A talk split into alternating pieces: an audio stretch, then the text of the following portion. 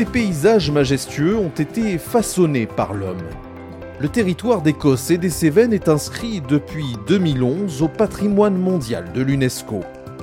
À l'occasion du dixième anniversaire de cette labellisation, allons à la rencontre de celles et ceux qui connaissent bien ce territoire, parce qu'ils y vivent, parce qu'ils y travaillent, parce qu'ils en parlent avec passion. Ce podcast est réalisé par la marque de cosmétiques L'Accent, en partenariat avec Midi Libre et l'entente interdépartementale Cossé-Cévennes. Épisode 17 Vie traditionnelle à Maison Rouge. Pour moi, ce qui était fondamental dans ces objets, je ne les récupérais pas pour leur valeur intrinsèque.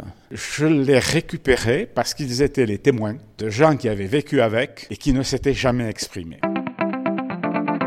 Il est le reflet de la vie quotidienne traditionnelle en Cévennes, à Saint-Jean-du-Gard. Le musée des Vallées Cévenols Maison Rouge valorise le patrimoine et les savoir-faire de ce territoire à travers les objets collectés par un passionné. Rencontre avec Daniel Travier, le fondateur du musée. Bonjour Daniel Travier. Oui, bonjour.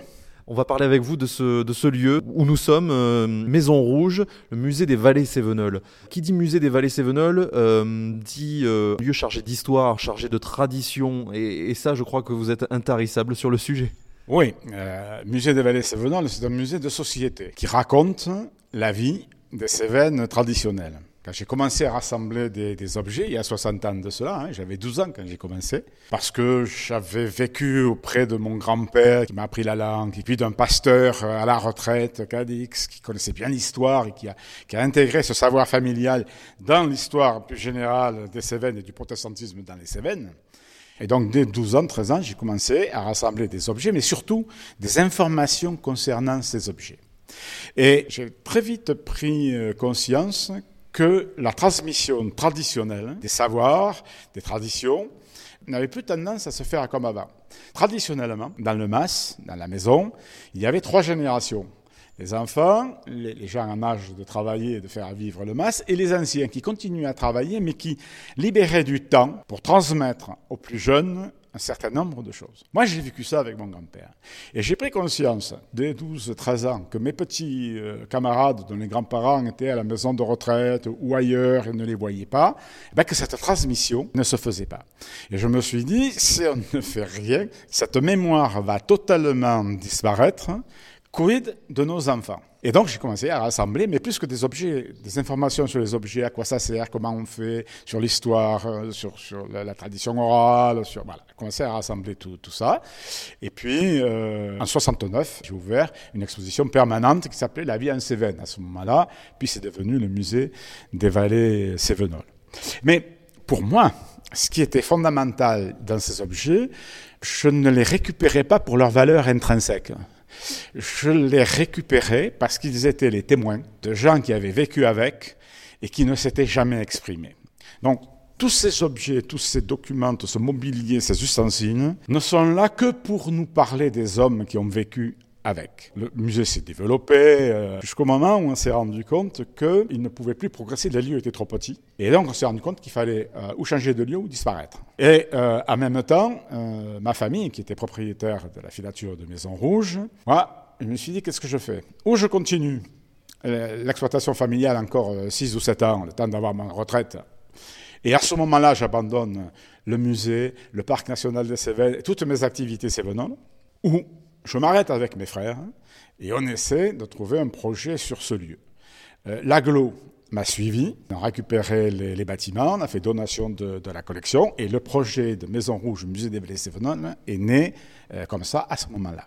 Et d'une façon générale, quand je parle des Cévennes, on a tendance à dire euh, espace naturel. Non, les Cévennes, avant d'être de beaux paysages, c'est la vie des hommes, parce que les hommes les ont construits. Alors, c'est évident pour les terrasses, mais même les pelouses de l'agropastoralisme sont déforestées, ne sont là que parce que les hommes les ont créées et entretenues. Donc ça, il faut qu'on comprenne bien que les Cévennes, ce n'est pas une nature sauvage. On n'a pas précisé quand est-ce qu'a ouvert ce, ce, lieu, avec une extension hein, d'ailleurs, hein, si on regarde Alors, les, le bâtiment. Le lieu a ouvert en, en 2017, à l'automne pour les journées du patrimoine 2017.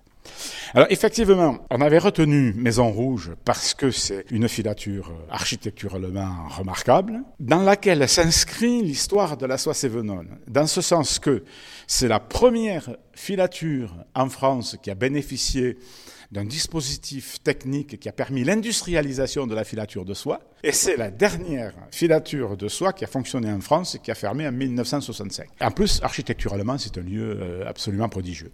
Sauf que ce lieu n'était pas suffisamment euh, important par rapport au projet que l'on avait en tête. Il fallait faire une extension.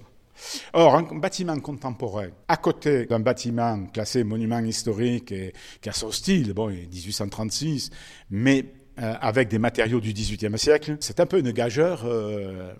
Et on a eu un, architecte hein, qui a eu une, idée assez remarquable d'implanter son extension sur le foncier historique, c'est-à-dire sur les bandes de terre qui correspondaient aux maisons de la Grande Rue et qui allaient jusqu'à la rivière, parce qu'il fallait que chaque habitant puisse avoir accès à l'eau et à la rivière pour arroser ses jardins.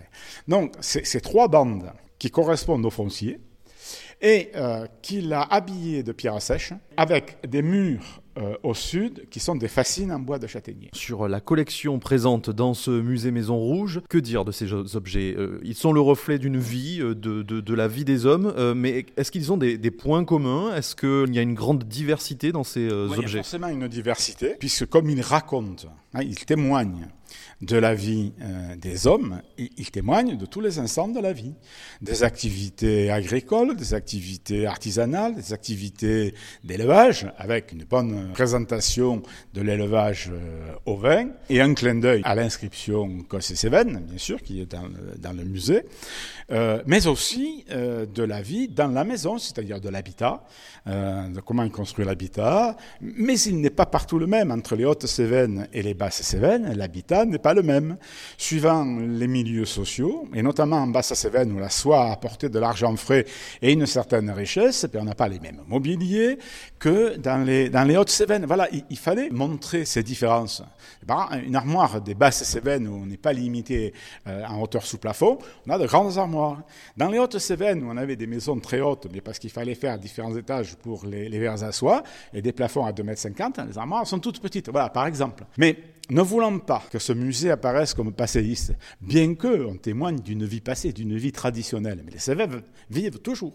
Il y a toujours des gens, puis il y en a des nouveaux qui sont venus s'y installer et qui ont apporté leurs compétences, leur savoir et, d'autres choses. Donc ça, il n'était pas question de le rayer d'un trait de plume. Il y a le tourisme, il y a la randonnée, qui sont des activités nouvelles dans les Cévennes. Non, on ne voulait surtout pas que les gens pensent que c'était passéiste. Alors, j'ai quand même euh, voulu montrer, pour qu'il n'y ait pas de confusion dans l'esprit des gens qu'au travers des collections, on montre la vie traditionnelle. En revanche, on évoque le contemporain avec des films, avec des audios, pour qu'on comprenne bien, on utilise des techniques modernes, qu'on est là sur l'actualité des Cévennes, par rapport aux objets qui, eux, sont, appartiennent à la tradition. Combien d'objets ici à, Maison Rouge? C'est toujours assez représentatif. En gros, euh, on a 10 000 objets exposés. Euh, et euh, on doit tourner autour de 30 000 objets et documents. Prochain épisode de ce podcast, on parlera de l'apiculture. Euh, j'imagine que ça doit vous faire penser à un certain nombre de choses, Daniel Travier. Ah, l'apiculture, alors l'apiculture est quand même un élément fort qui était le symbole de la vie. Et il y avait une relation très très particulière qui se passe entre les abeilles et l'homme qui s'en occupe. Et donc c'était quelque chose qui a toujours euh, été important dans les Cévennes, avec un type de ruche particulier, euh, bien que les apiculteurs se soient modernisés et mis des ruches à cadre. Mais la ruche cévenole, c'est le tronc de châtaignier creusé, avec un couvercle avec une lose dessus, ou un couvercle en poterie si on n'est pas dans le schiste mais dans le grès. Et donc c'est quelque chose de, majeur. Donc on me pose la question, est-ce que vous allez interroger des gens qui se bagarrent pour le maintien et la relance de la rue Chautron? Qu'est-ce qu'ils font pour protéger l'abeille noire du pays? Ben, c'est tout à fait prévu. On en parlera dans le prochain épisode de ce podcast. Merci beaucoup, euh, Daniel Travier. Merci. Et merci à vous d'avoir suivi cet épisode. À très bientôt pour mettre à nouveau l'accent sur l'Écosse et les Cévennes.